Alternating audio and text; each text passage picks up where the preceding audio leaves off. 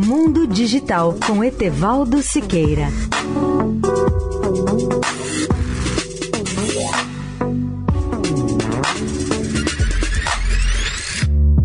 Olá, amigos da Eldorado.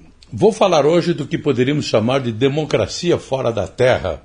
É o caso dos cidadãos norte-americanos que estão na estação espacial, em que algumas cédulas eleitorais terão viajado até o espaço para uso desses astronautas da NASA, que são cidadãos americanos e estiverem lá em novembro a bordo da estação internacional. Durante os primeiros tempos dos voos espaciais humanos, os astronautas só visitavam o espaço por poucos dias ou semanas em cada jornada. Hoje, eles podem permanecer no espaço para cumprir missões que duram até seis meses, no caso da estação espacial.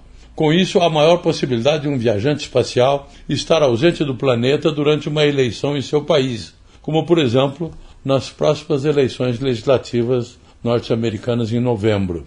A solução para votar do espaço começa com um aplicativo de cartão postal federal, o FPCA, na sigla em inglês. É um formulário digital idêntico ao que os militares e suas famílias preenchem enquanto servem fora dos Estados Unidos.